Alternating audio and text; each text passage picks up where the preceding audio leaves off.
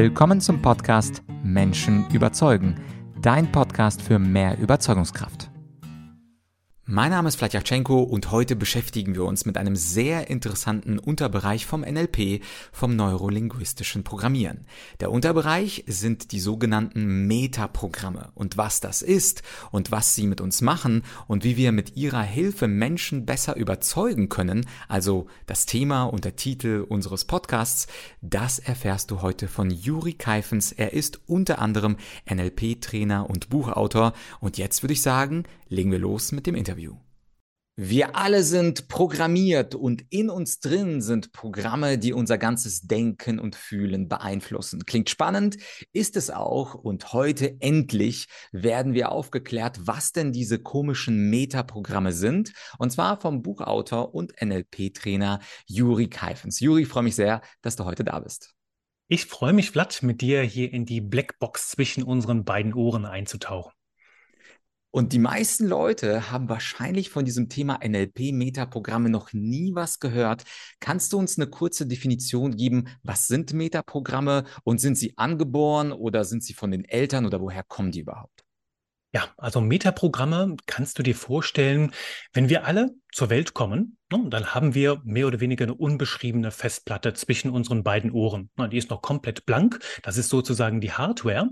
Und in den ersten 0 bis 5 Jahren unseres Lebens, ne, da sagt man, sind wir Menschen noch quasi unbewusst. Wir haben noch kein so richtiges Bewusstsein, das sich geformt hat. Das formt sich erst in den ersten Jahren unseres Lebens.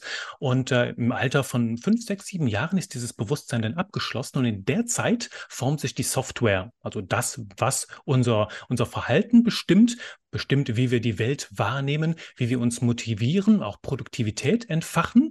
Und diese Software, die bestimmt sich maßgeblich durch Umwelteinflüsse, also durch die Erziehung, durch das, was Mama und Papa uns mitgeben, durch das, was wir auch in Erfahrungen sammeln in dieser Zeit. Und dadurch entwickeln sich Programme, Programme, die dafür zuständig sind, wie wir ticken und wie wir die Welt wahrnehmen. Und wer diese Programme kennt kann Menschen mit Kraft der Worte halt besser, gezielter überzeugen, motivieren und führen. Ja, cool. Und äh, Menschen überzeugen, das ist ja auch äh, das Programm hier, wo Leute zugeschaltet haben. Das ist natürlich für uns besonders interessant. Du hast ja ein Buch geschrieben mit einem Co-Autor zusammen und dort drin ist zum Beispiel die hinzu oder weg von Motivation. Das mhm. fand ich sehr interessant. Kannst du mal darauf eingehen und wie das vielleicht im beruflichen Kontext aus Sicht des Angestellten oder aus Sicht des Chefs, der Führungskraft, wie man das nutzen kann? Ja, also dieses Metaprogramm weg von hinzu, ähm, auch bekannt als Zuckerbrot und Peitsche im Volksmund. Es geht darum, ob wir uns durch Probleme, Sorgen, Ängste motivieren lassen oder ob wir uns durch große Visionen und Zielbilder ähm, motivieren lassen und ne? dann halt so richtig in Fahrt kommen. Also wenn ich dir ein großes, verlockendes Ziel am Horizont ausmale, rennst du sofort los, bist total motiviert oder brauchst du Probleme, bist du eher so ein Lösungstalent ähm, und brauchst halt wirklich so ein Problem empfinden. Du musst merken halt, ne, dass das so richtig brodelt, bevor du halt wirklich in die Gänge kommst. Und diese beiden Arten, hm, dich zu motivieren, bei der Arbeit ist natürlich wichtig, wenn du Führungskraft bist, ist so eine Person jetzt weg von motiviert, also ist sie eine talentierte Problemlösungsnatur. Ne? Und ähm, da weißt du, wenn Probleme auftauchen, wird diese Person sehr, sehr schnell in Gang kommen. Sie wird die Probleme erkennen erstmal, analysieren, priorisieren und dann in den richtigen richtigen Krisenmodus wechseln, um die zu lösen.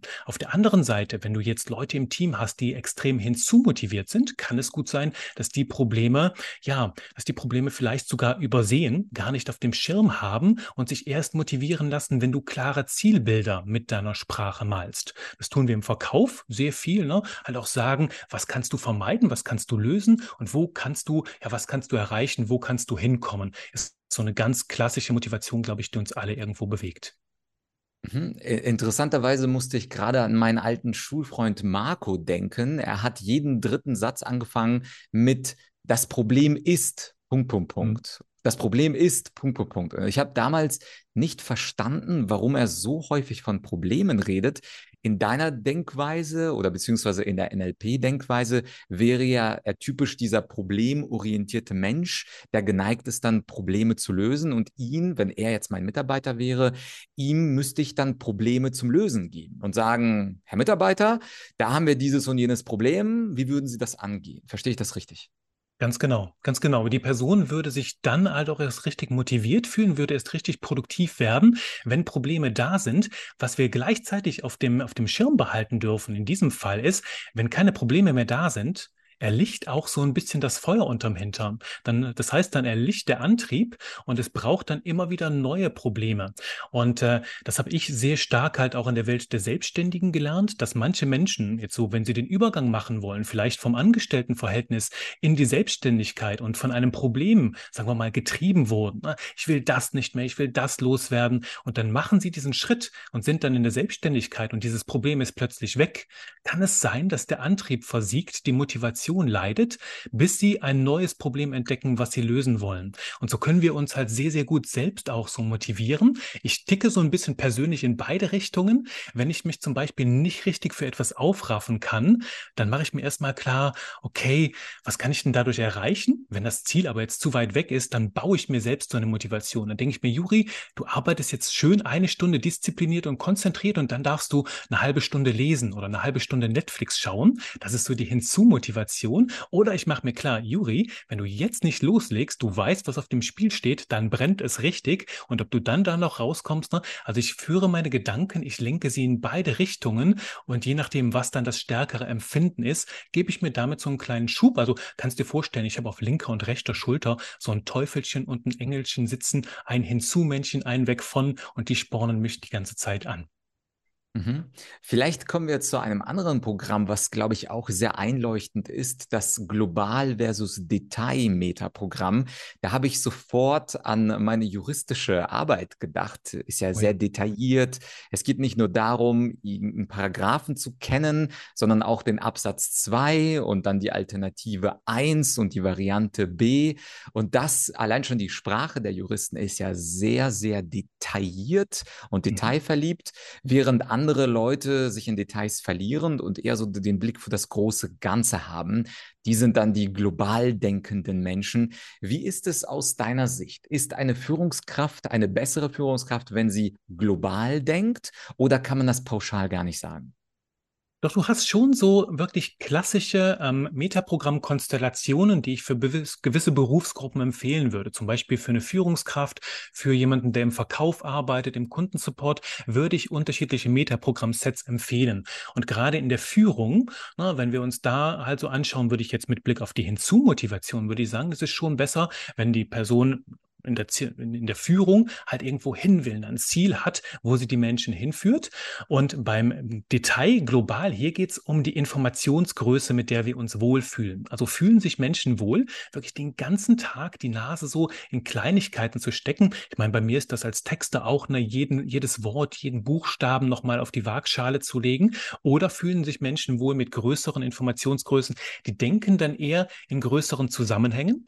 Ja, also sehen, wenn wir das Beispiel nehmen, manche sehen den Wald vor lauter Bäumen nicht oder den, den Baum vor lauter Blättern oder Tannennadeln nicht mehr und andere haben den Überblick über den ganzen Wald. Die können dann leichter priorisieren, die können leichter strukturieren ne, und auch konzeptionell denken. Und für eine Führungskraft würde ich auf jeden Fall eher die globale Perspektive empfehlen, denn wir wissen, ja, es gibt sogar einen, einen Begriff, der das beschreibt, wenn Führungskräfte zu detailliert sind, die werden dann zu sogenannten Micromanagern, was häufig zu Lasten, zu Leiden des Teams geht. Ich lese gerade zum Beispiel die Biografie äh, von Walter Isaacson von, äh, von Elon Musk, habe mir von Elon Musk dann auch so ein bisschen die Metaprogramme rausgeschrieben. Und der hatte das Ding, dass er ein Visionär war, der sich in jedes Detail reinversetzte, auch gleichzeitig diese Ingenieursperspektive hatte. Und zu, manchmal zu Lasten seines Teams wirklich in jedes fachliche Detail die Nase steckte, ähnlich wie Steve Jobs. Und das ist manchmal schon eine Kombination, die nicht so einfach ist für den Rest des Teams.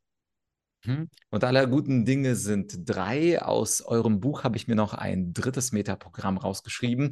Und zwar klingt das ja fast schon, als wäre das eine gut und das andere schlecht, nämlich proaktiv und reaktiv. Vielleicht kannst du dazu auch was sagen aus dem beruflichen Kontext. Ja, da geht es darum, wie ein Mensch ins Handeln kommt.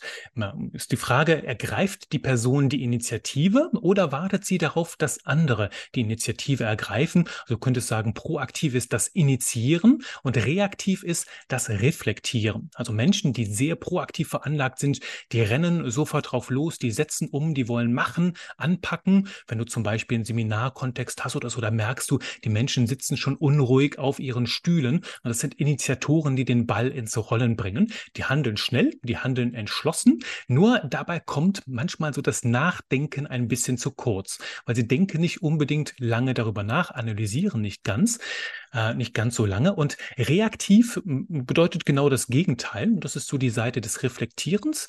Ähm, die Menschen warten gerne ab, analysieren, zer, zer, zergliedern die Situation erstmal in ihre einzelnen Elemente und warten darauf, dass andere die Initiative ergreifen. Ne? Tendenziell glauben sie auch ein bisschen an Glück, an Schicksal und das ist eher so eine passive Einstellung. Und wenn du das jetzt im Unternehmenskontext hast und du hast Leute, die sehr proaktiv sind, darfst du ihnen ab und zu zur Seite stehen und mit ihnen vielleicht eine Analysepause einlegen, dass du sagst, hey, wir setzen uns mal hier zusammen, ich mag deine Umsetzungsstärke, doch lass uns mal zusammen analysieren, was du bisher gemacht hast, um zu gucken, ob wir da deinen Kurs ein bisschen korrigieren können. Und wenn du Leute hast, die sehr reaktiv sind, da ab und zu ein bisschen den, den Initiator spielst, also den Ball ins Rollen bringst, auch klare Kommandos gibst, ne, einfach damit die Menschen ins Handeln kommen. Und das darf ich mir auch sehr gerne sagen. Ich bin auch Analyst, ne, ich bin ein starker Denker, manchmal auch ein bisschen philosophisch ruhig. Und dann manchmal darf ich mich dran erinnern, Juri, du steckst jetzt hier ganz schön in einer reaktiven Phase seit ein paar Tagen. Es wird Zeit, dass du auch mal was tust, ins Handeln kommst und ja, Ergebnisse schaffst, Tatsachen schaffst. Ne? Mhm. Und jetzt klingt es ja natürlich so, wir sind programmiert, ich habe dann dieses Global- oder Detailprogramm, das Weg von oder das Hinzu-Programm. Die Frage, die sich natürlich wahrscheinlich auch viele eurer Seminarteilnehmer und Leser stellen, ist, bin ich denn gefangen in Programmen oder kann ich sie upgraden beziehungsweise kann ich sie austauschen? Oder ist es sogar gut, wie du das beim Weg von und hinzu beschrieben hast bei dir persönlich, dass man beide Pole in sich ausbaut und je nachdem, was man wann braucht, aktivieren kann. Also einfaches Beispiel, wenn ich dann CEO bin, dann will ich natürlich das große ganze Bild haben von meinem Unternehmen, eine Vision, wohin meine Company in fünf bis zehn Jahren hin soll. Gleichzeitig gibt es aber auch zum Beispiel die Finanzen, dass ich da die Finanzen ganz genau im Blick habe, irgendwelche Prozente, Kooperationen, Joint Ventures. Und da muss ich dann ja den Detailblick für wahren, wenn ich mir mal die Finanzen anschauen möchte. Wie würdest du es sehen? Also Teilfrage eins kann man sie verändern? Und Teilfrage zwei, bildest du idealerweise beide Programme aus oder lebst du einfach mit dem, was du hast? Das sind zwei sehr schöne Fragen, die können wir sogar gemeinsam betrachten, denn die Idee hinter den Metaprogrammen ist, du stellst Menschen Einfach in fünf bis zehn Minuten stellst du denen ein Set von Fragen und kriegst dann sehr schnell raus, wie sie ticken. Nur du tust das für einen gewissen Kontext. Und es kann gut sein, dass du und ich anders ticken, äh, zum Beispiel im beruflichen Kontext als im Sport oder bei der Beziehung. Das heißt, du kannst Metaprogramme auch als so eine Art Ressource betrachten. Wenn wir mal sagen, du hast alle Anteile davon schon erlebt. Es gibt Momente, wo da warst du sehr reaktiv. Es gab aber auch Momente, da warst du schon sehr proaktiv. Und du weißt, dass du all diese Anteile sowieso schon in dir hast. Es geht nur darum, sie zu aktivieren in den Situationen, wo du sie brauchst, wo du merkst, ich brauche jetzt ein bisschen mehr davon und mich dann in diese, in diese Energie der Programme mit reinbringen. Und das andere ist, diese Programme sind eine kontextspezifische Momentaufnahme. Also wir haben gerade geklärt, in unterschiedlichen Kontexten zeigst du andere Facetten deiner Persönlichkeit und Momentaufnahme, sie sind wandelbar. Denn die Frage bekomme ich ganz häufig im Seminar, Juri, kann ich mich umprogrammieren? Ich sage zuallererst, deine Programmierung ist ein Geschenk. Denn sie ist weder gut noch schlecht. Wir haben das jetzt gesehen. Jedes Programm hat sein Licht, sein Schatten. Und die Frage ist, ähm, auf jeden Fall, nach meiner Überzeugung kannst du alles werden, was du willst. Doch ich frage dann auch immer, willst du wirklich alles werden, was du sein kannst?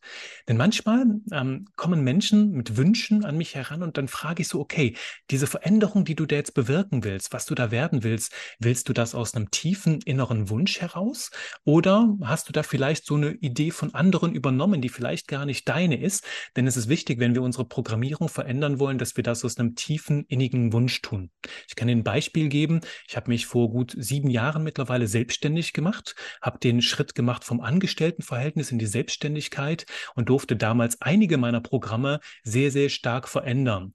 Und wäre das nicht aus dem tiefen, innigen Wunsch passiert, hätte ich es wahrscheinlich sehr schwer gehabt und äh, wäre vielleicht irgendwo sogar ausgebrannt.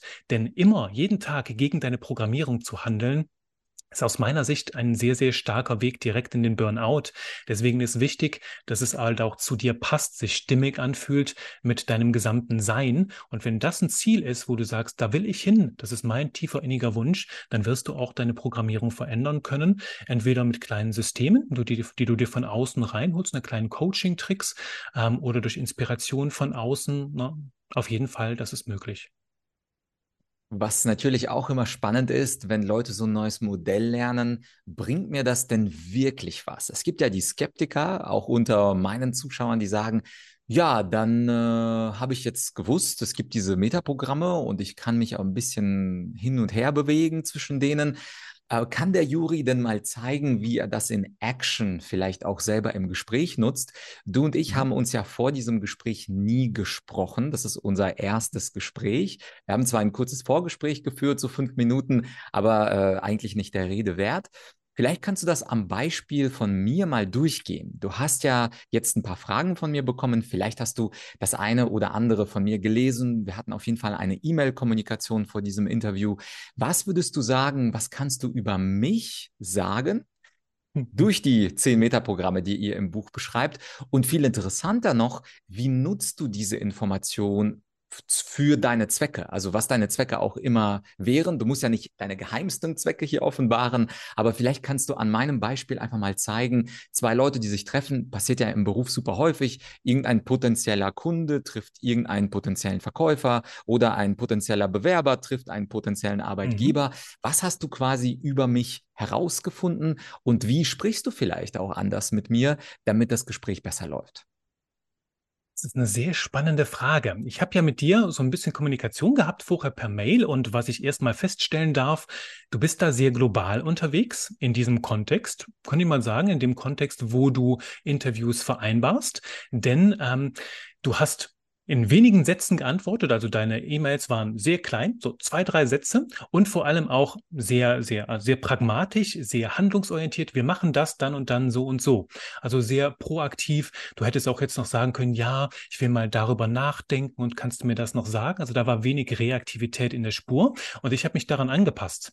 Ich antworte manchmal auch den Leuten schon mal mit so einem halben Roman da drin, weil ich ihren Detailgrad matche, also ihnen begegne und das tue ich hier. Ich modelliere deine Art zu denken, zu fühlen, zu handeln, weil du mir dann, weil ich dir dann wahrscheinlich äußerst sympathisch bin, weil du, ich kommuniziere so, wie du es auch tust. Wir haben das gerade in der Informationsmenge, du kannst das mal checken. Wenn du Leute hast, mit denen du sehr, sehr gerne kommunizierst bei WhatsApp, dann kann es gut sein, dass eure Sprachnachrichten mehr oder weniger die gleiche Länge hat und dass es sich für dich unangenehm anfühlt, wenn dir eine Person mit eineinhalb Minuten schreibt und du antwortest mit sechs oder sieben Minuten. Das zeigt schon, wir passen uns unbewusst an. Und das wollen wir tun. Also ich habe bei dir proaktiv hinzugemerkt, ich würde jetzt auch mal ähm, dich, dich, dich, ähm, dich, dich fragen, so in diese Richtung. Ähm, woher weißt du zum Beispiel, lieber Vlad, dass ähm, eine Podcast-Folge richtig gut geworden ist? Woran erkennst du das? Es gibt sehr klare, kurze Tipps ohne lange philosophische Ausführungen. Dafür sind eher Bücher da. Okay. Okay. Und was macht es mit dir, wenn jetzt jemand kommt von deinen Hörerinnen und Hörern und sagt, ja, die, die fand ich jetzt aber trotzdem nicht so gut, lieber Vlad, auch wenn da kurze Tipps drin waren? Da denke ich an ein schönes Gedicht von Eugen Roth mit dem Schlusssatz, man weiß, die Hoffnung wäre zum Lachen, es allen Menschen recht zu machen. Das spricht jetzt für mich, jetzt können wir ein anderes Metaprogramm reinnehmen, internal, external. Das bedeutet, woher weiß eine Person, was gut, richtig und sogar wahr ist in einem Kontext, ist ein sehr, sehr starkes Programm, äh, um die Kommunikation sich mit Menschen nicht von Anfang an zu verderben. Ich habe dich jetzt gefragt, ne, woran erkennst du, dass eine Podcast-Folge gut ist? Du hast für dich innere Maßstäbe. Du hast ganz klare Kriterien, an denen du das orientierst. Und wenn jetzt Leute von außen das anders sehen, dann spielst du das so ein bisschen auf eine sehr elegante und charmante Art und Weise Pegelst du das aus, würde ich sagen, ne, du ziehst das natürlich mit ein, spricht für mich dafür, dass du in diesem Kontext tatsächlich eher internal unterwegs bist. Ich müsste vielleicht noch ein paar andere Fragen stellen, um zu gucken, wie weit geht jetzt der Kontext. Doch ich habe jetzt mal getestet, was ist, wenn du von außen Feedback bekommst und du bist da schon sehr sicher. Und dir würde ich jetzt in diesem Kontext zum Beispiel sagen, weil du aus dir heraus weißt, was ist gut, wahr und richtig, würde ich jetzt auf keinen Fall hingehen und sagen, Vlad, mach das mal so und so. Und du, Vlad, ich glaube, du hast nicht so wirklich Ahnung, Ahnung davon, wie das funktioniert. Ähm, ich zeige dir jetzt mal, wie das geht. Du würdest wahrscheinlich sehr schnell in eine Abwehrhaltung kommen und ich wäre dir nicht wirklich sympathisch. Wenn du jetzt allerdings auf die Frage geantwortet hättest, Juri, in der Podcast-Folge erkenne ich erstens, dass die Bewertungen gut sind, dass ich so und so viele E-Mails bekomme von begeisterten Hörerinnen und Hörern, dass die Empfehlungsquote steigt. Das heißt, die ähm, Merkmale dafür, die Faktoren wären nicht internal, also kämen nicht aus dir heraus, sondern kämen von außen. Du würdest äußere äh, Entscheidungskriterien von außen mit einbeziehen, um ein gutes Urteil zu fällen. Und das ist jetzt hier der Unterschied. Dafür habe ich diese Frage gestellt. Und so gibt es ein paar Fragen, mit denen ich Metaprogramme erfragen kann. Das jetzt zum ersten Mal, so wenn ich ein Profil von dir entwickeln würde. Mhm. Kann dir natürlich jetzt auch noch ein paar Vorteile mitgeben, wie ich damit ganz konkret arbeite, so im Alltag. Ja, klar, sehr gerne. Oder möchtest du noch mehr über dich selbst erfahren? Ja, ich glaube, ich glaube zu den Vorteilen und äh, nach den Vorteilen, wenn du sie aufzählst, gibt es natürlich ein Damoklesschwert, was über dir und mir hängt. Das würde ich dann gerne als zweites nachher fragen. Okay. Und zwar das Thema der Manipulation. Es ist ja oh, so, dass du deine Kommunikationsstruktur, deine Wortwahl, auch teilweise deine Grammatik an die meine anpasst und natürlich auch an andere Gesprächspartner. Und da wittern viele Podcast-Hörer und viele YouTube-Zuschauerinnen Manipulation. Aber bevor wir zu diesem Damoklesschwert kommen. Sag mal, wie du das als äh, für Vorteile nutzt in deinem Alltag. Also ich nutze es in erster Linie, um mich an andere Menschen anzupassen. In dem Moment, wo ich das tue, wo ich die Programme kenne, kann ich meiner Kommunikation eine bessere Wirkung vermitteln. Ne? Also einfach, ich kann besser überzeugen, besser motivieren, auch besser führen, weil sich die Menschen von mir verstanden fühlen. Ne? Also einfach die, die Menschenkenntnis ist größer. Ich kann auch das lesen, was zwischen den Zeilen ist. Und vor allem der größte Vorteil, du wirkst deutlich charismatischer und sympathischer, wenn du die Sprache der Menschen sprichst. Also wenn du sehr global bist und ich schreibe dir eine E-Mail, die über drei Seiten geht, dann wirst du dir denken, boah, ich glaube, ich überlege mir das nochmal mit dem Interview mit dem Juri. Ich glaube nicht, dass das gut geht. Ne? Wenn ich allerdings mich anpasse, fühlen sich Menschen auf eine besondere Art verstanden. Das ist noch ein Vorteil. Der vierte ist, das gerade für den beruflichen Kontext, du kannst zukünftiges Verhalten vorhersagen. Wenn jetzt zum Beispiel jemand sehr reaktiv ist, sehr weg von und du merkst gerade, dass es gar keine echten Probleme gibt, ne, dann kannst du dir vorstellen, dass die Person vielleicht unterfordert oder gelangweilt ist in diesen Situationen. Ähm, das ist so ein Vorteil und auch im beruflichen Kontext, du kannst Entwicklungspotenziale stärker fördern. Ne? Also wenn du weißt, eine Person ist eher reaktiv, vielleicht kann ich ihr Coaching an die Hand nehmen, mit, der sie pro, mit dem sie proaktiver wird. Und ich kann es auch vermeiden, von Anfang an äh, Fehlbesetzungen bei einer Stelle zu haben, indem ich nicht nur bei einer Stellenbesetzung die fachliche Qualifikation mit einbeziehe, sondern auch die soziale die, die soziale Qualifikation, also schaue, passt die Person von ihren Programmen ins Team und auf diesen Platz. Also es gibt so eine vielfältige Breite von Möglichkeiten. Ähm, das ist einfach ein Schlaraffenland, die Metaprogramme, um alle Bereiche deines Lebens revolutionär zu verbessern. Ja, und dann kommen wir natürlich zu diesem gefährlichen Thema. Viele Leute würden sagen, das ist ja überhaupt nicht authentisch. Wenn du zum Beispiel selbst eher detailverliebt bist, aber für mich globale Sprache und globale Muster nutzt, dann verstellst du dich ja, damit bist du nicht echt und äh, möglicherweise hast du dann auch irgendwelche Ziele wie Sympathie herzustellen und anschließend dank der Sympathie zum Beispiel etwas zu verkaufen. Das sind auch übrigens Vorwürfe, mit denen ich mich konfrontieren musste äh, 2017, als ich mein erstes Buch Dunkle Rhetorik geschrieben habe. Da ging es natürlich auch los mit, ja, Vlad, das ist ja ein gutes Buch, aber Manipulation ist doch schlecht. Und da bin ich mal gespannt. Also ich selber im Buch beantworte die Frage, wie ich das sehe. Das das können auch alle nachlesen oder nachhören, gibt es mittlerweile auch als Hörbuch. Wie siehst du das mit der Manipulation, mit dem Verstellen, mit dem nicht authentisch sein? Also, wir haben viele Antworten schon gegeben und du hast eben ein wichtiges Wort gesagt. Ne? Verfolgt die Person etwa ein Ziel mit ihrer Kommunikation? Und ich würde sagen, jeder, der mit seiner Kommunikation kein Ziel verfolgt, ähm, lügt sich entweder selbst an oder ähm, verschwendet einfach seine Zeit. Weil ich meine, selbst als ich das Buch geschrieben habe, habe ich weite Teile des Buches vorab hier mit meiner Monstera, mit meiner Zimmerpflanze besprochen. Ähm, die antwortet mir zwar nicht und die gibt auch kein, kein Feedback, keine Kommentare, doch es macht trotzdem was mit mir. Ich betrachte Kommunikation in vier Bereichen. Du entweder, also die Person tut, was du sagst und fühlt sich äh, und fühlt sich gut dabei. Das ist das, wo wir hinwollen mit der Kommunikation. Also, dass wir etwas sagen und Menschen folgen unserer Empfehlung und fühlen sich dabei gut, also kommen zu einem Ziel, das ihnen entspricht. Das ist das Optimale, wo wir hinwollen. Ne?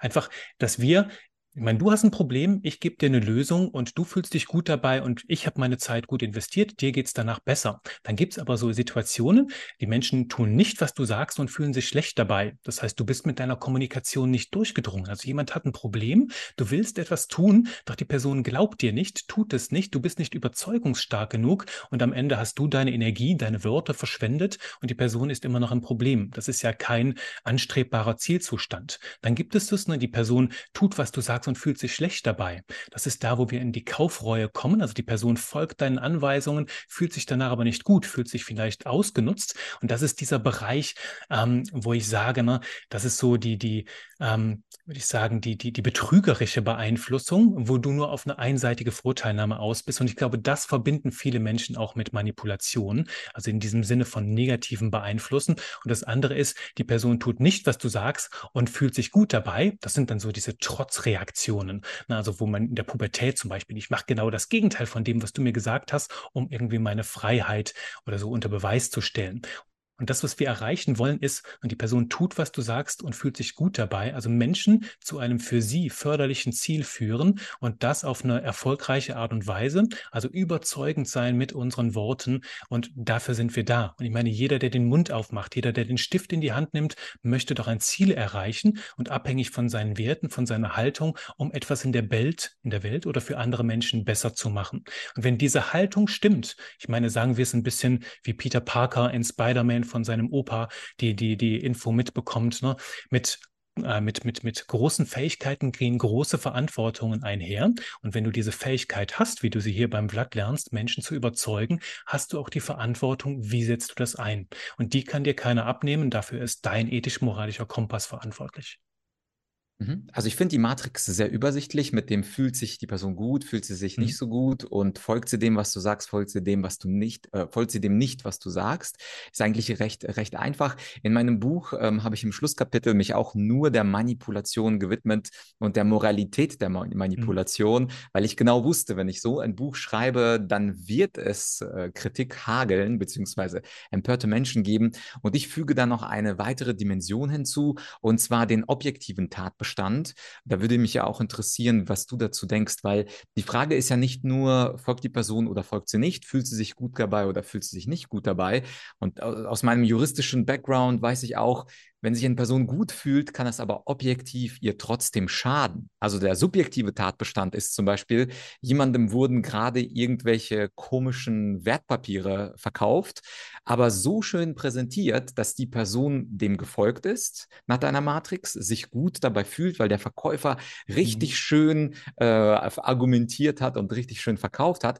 Aber objektiv steht die Person dann schlechter da, weil die Wertpapiere objektiv gesehen eben keinen Wert haben oder einen stark fallenden Wert. Und deswegen habe ich in meinem Buch noch diese objektive äh, Dimension hinzugepackt, weil aus meiner Sicht reicht es nicht zu sagen, ja, ähm, die Person fühlt sich gut und ist mir gefolgt, sondern dass man auch objektiv schaut, wurde die Person betrogen. Und einige Menschen werden ja betrogen und fühlen sich sogar über Jahre gut dabei, bis sie nach fünf Jahren, nach zehn Jahren zum Beispiel beim Grundstückskauf feststellen, dass das Grundstück verseucht ist.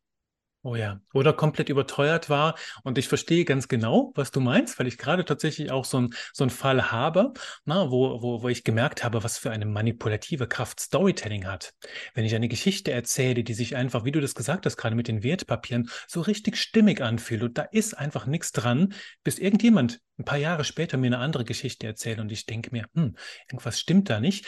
Und ich bin komplett bei dir. Diesen objektiven Part, den könnte ich in meine vier Modelle so mit reinziehen, dass ich sage, dieses Thema, die Person ähm, tut, was du sagst und fühlt sich schlecht dabei, dass dieses schlecht dabei vielleicht erst viel, viel später auftaucht. Ne, also, dass da eine zeitliche Verzögerung drin ist äh, zwischen diesem, diesem Beeinflussen und der ultimativen Reaktion und dass das dann am Ende in einer Kaufreue endet, weil es einfach keine nachhaltige Argumentation war, also nicht im Sinne der persönlichen Interessen des Kunden oder der Kundin. Ähm, da bin ich komplett bei dir. Also das ist objektiv, dass wir uns halt auch als, wenn, wenn wir beeinflussen, uns ehrlich fragen dürfen, die Person, die mir gegenübersteht, ist das wirklich meine Zielgruppe? Ist das auch in, der, in ihrem Interesse, dass ich jetzt hier äh, auf diese Art und Weise mit ihr kommuniziere? Auf jeden Fall. Wunderbar. Ja, und Juri, an der Stelle fragen wir uns natürlich, kann ich mehr dazu lesen zu diesen Metaprogrammen und wo kann ich mehr dazu erfahren? Was hättest du da heute im Angebot? Ja, also einmal zu den Metaprogrammen. Wir haben das schöne Buch geschrieben, ich und mein Co-Autor, der Ulrich Oldehaver. Es trägt den Namen Der Persönlichkeitscode, die zehn Programme, die jeden Menschen steuern. Ist tatsächlich auch eingestiegen in die Spiegel-Bestsellerliste hier, während wir sprechen, was uns dann zu Spiegel-Bestseller-Autoren gemacht hat. Eine schöne Auszeichnung für so ein schönes Projekt. Äh, die hast du ja auch, darfst dich mit diesem Orden schmücken. Und ähm, gleichzeitig ne, ist das das erste Buch. Da lernst du die ersten zehn Programme kennen. Also wir führen das ein mit jede Menge Geschichten, schöne Geschichten, die die Programme zeigen, was passiert, wenn Menschen mit unterschiedlicher Programmierung aufeinanderstoßen. Dann der proaktive und der reaktive stoßen zusammen. Du kannst dir vorstellen, was da ähm, für, für, für Missverständnisse und Konflikte entstehen. Und dann zeigen wir halt, wie entschärft sich das, wie spreche ich mit den unterschiedlichen Programmtypen und was kann ich tun, vor allem wenn ich zum Beispiel zu reaktiv bin, proaktiver bin. Da haben wir auch so ein paar Coaching-Strategien, wenn du magst, in diesem Buch. Wenn du das Ganze intensivieren willst, gibt es auch auch ein Zwei-Tages-Seminar dazu. Da schicke ich dir auch gerne hier den Link für, für deine Show Notes, äh, lieber Vlad, wo du zwei Tage lang halt auch an meiner Seite tiefer eintauchst in kleinen Gruppen in die Welt der Programme auch lernst, systematisch mit verschiedenen Fragen, die ähm, die, die, die Metaprogramme im Gespräch ähm, heraus, also zu edizitieren, wenn du so möchtest, also aus deinem Gegenüber herauszubekommen oder am Hand der Wortwahl des Verhaltens zu beobachten. Das üben wir dort ähm, sehr intensiv, zwei Tage. Wenn du ähm, den Code Juri angibst, eingibst bei deiner Anmeldung, bekommst du sogar nochmal hübsche 100 Euro Rabatt auf die Anmeldung. Das sind so die beiden Wege, die du äh, mit mir hier gehen kannst, wenn du die äh, Welt der Programme stärker erforschen willst. Und dann gibt es natürlich noch die NLP-Seminare darunter herum. Das ist dann im größeren Ganzen ne, deine persönliche Entwicklung vorantreiben, noch weiter verstehen, warum tickst du so, wie du tickst und ja, dein Leben zu ähm, einem wunderbaren Feuerwerk machen, indem du noch mehr herausarbeitest, was sind die Stärken deiner Persönlichkeit, wie kannst du die nutzen nutzen und und und noch eine ganz, ganz spannende Welt da mehr zu entdecken.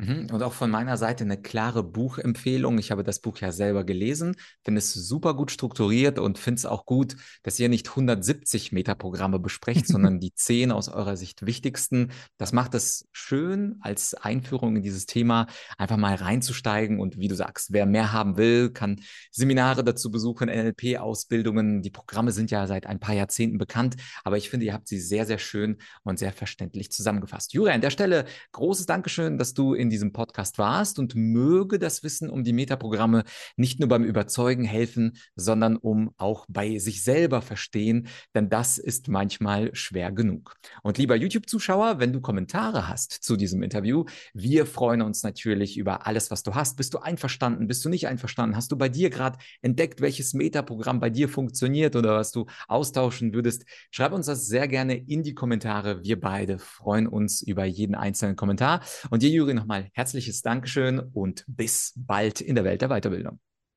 Danke dir, Vlad, für die wunderbaren Fragen. War mir eine Freude. Das war also das Interview mit Juri Keifens. Den Link zu seinem Buch und zu seinem Seminar findest du wie immer in der Podcast-Beschreibung. Und ich habe dort auch mein Buch Dunkle Rhetorik nochmal für dich verlinkt. Falls du dich manchmal fragst, ist es moralisch zu manipulieren? Gibt es Situationen, wo es vielleicht sogar moralisch gerechtfertigt ist, jemanden zu manipulieren? Damit habe ich mich ganz ausführlich in meinem letzten Kapitel des Buches Dunkle Rhetorik befasst und aus meiner juristischen, aber auch der psychologischen Brille eine nette Antwort darauf gefunden. Auch den Link gibt es übrigens auch als Hörbuch, findest du in der Podcast-Beschreibung und ich würde sagen, wir hören uns ziemlich bald wieder mit ziemlicher Sicherheit an einem Dienstag. Bis dahin, dein Vlad.